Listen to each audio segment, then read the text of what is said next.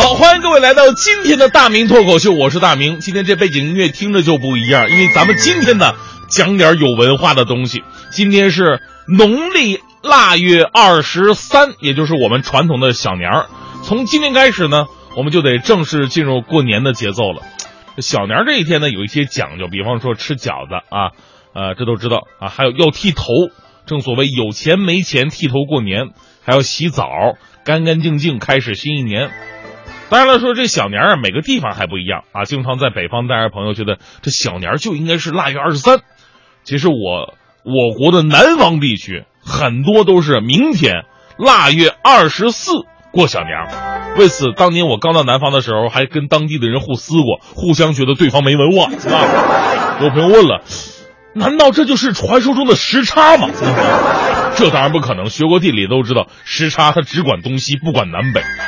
后来呢，随着我个人学识逐渐渊博了起来，我才明白小年儿啊有官三民四传五的传统，什么意思呢？也就是说呀，官家的小年是腊月二十三，这是从雍正年间开始的。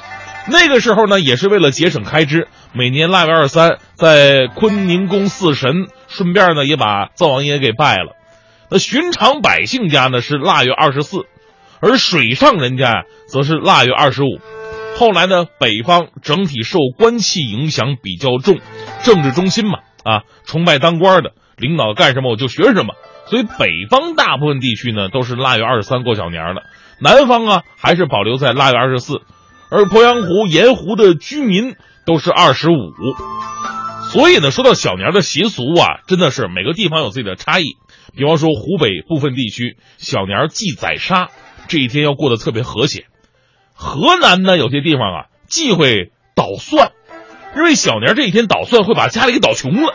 说你要真想吃这个蒜呢，你你只能就大蒜瓣葫芦个吃，是吧？不过呢，就算各地的小年风俗有所区别，但是有一个习俗肯定是一样的，也是最重要的，就是祭灶王爷。传说每年这个时候呢，灶王爷啊都要到这个天庭做述职报告，啊，他看你爽啊，说你几句好话，第二天哎你就过得第二年你过得喜大普奔一点，他看不上你，说你两句坏话，来年你就人间不拆了。所以呢，祭祀灶王爷有有很多好玩的地方，有的是熬糖，把灶王爷画像的嘴啊涂上，一个呢是希望灶王爷啊能给他下个封口令，上去以后别啥都说。另一个呢，也是希望灶王爷啊，就算说，这嘴甜一点啊。还有的呢，在桌子上摆上好酒、好菜、好肉，吃人东西嘴软嘛。这灶王爷啊，这种走仕途的这点道理应该都懂。所以呢，咱话说到这儿啊，就有一个问题了，马屁一定要拍到位。你说灶王爷天天大鱼大肉、好酒好菜供着，他有没有特别想吃的东西？他最喜欢吃什么呢？所以接下来呢，我就给你讲一个关于灶王爷的传说，故事的名字叫做《欢欢与灶王爷》。从前呢，有一个叫欢欢的老姑娘，非常的穷困，住着一个十二平米的大别墅，还是敞篷的。眼看呢，小年就要到了，欢欢这个时候非常着急，我拿什么来供奉灶王爷呢？环顾四周。家徒四壁啊，找来找去，能吃的只有一缸萝卜咸菜。那得就拿这个吧，灶王爷，我对不起你了。你上去说我坏话你就说吧，我还能比今年过得更惨吗？不一会儿啊，灶王爷在别人家吃的满嘴流油，打着饱嗝过来了。让我来看看啊，这一家给我准备了什么好吃的啊？到了欢欢家找了半天，灶王爷就看到了这么一缸萝卜咸菜。旁边还有一碗白粥，里边连个皮蛋瘦肉都没有。顿时灶王爷火冒三丈啊！哎呦我操，你个虫子啊，都怎么回事啊？上级领导下来视察，你们都是拿萝卜招待的啊？你就拿这种东西来贿赂领导，哪个领导经不起这样的贿赂啊？生气也没有用啊，谁让人家确实穷呢？既来之则安之啊，吃一块意思一下吧。灶王爷夹了一块萝卜放在嘴里边，这么一嚼，嗯，好吃啊，好好吃啊！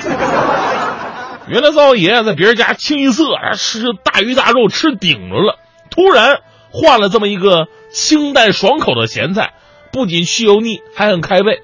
于是呢，这个灶王爷吃的非常开心，啊，一边吃一边说：“欢欢这个小同志还是很有心的啊，没嫁出去真的是个奇迹啊！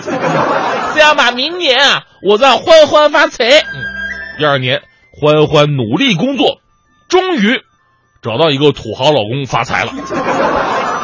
周围的人都特别羡慕啊，纷纷议论：“哎呀，欢欢，你是怎么把灶王爷伺候的那么满意的？他给你吃不是你，你给他吃什么了呀？”欢欢特别诚实，我也没咋伺候啊，我就拿出一缸萝卜咸菜，第二天一看全都没了，这太能造了，也不怕齁着这。大伙都明白了，哦，感情灶王爷爷喜欢吃素。哦，我们明白了。过了一年，又到小年了。家家户户把准备好的咸菜都拿出来了，有腌萝卜条、腌萝卜块、腌萝卜丝、腌萝卜片、腌萝卜梗、腌萝卜段。灶王爷过来一看，这怎么个情况？怎么都是萝卜啊？这就是传说中的群英荟萃吧？这个换一家看看吧。换了一家，进门一看，比上一家萝卜还全，连萝卜缨都拿出来蘸酱了。这。这么一路过来呀，吃的灶王爷是泪流满面，叫苦连天，眼睛都吃绿了。最后又到欢欢家了。欢欢由于嫁给土豪发财了嘛，所以这次桌子上摆满了鸡鸭鱼肉啊。灶王爷看到鸡腿跟看到亲人似的，嗷一下扑过去了，一边撕咬一边说：“欢欢，你真是我的大救星啊！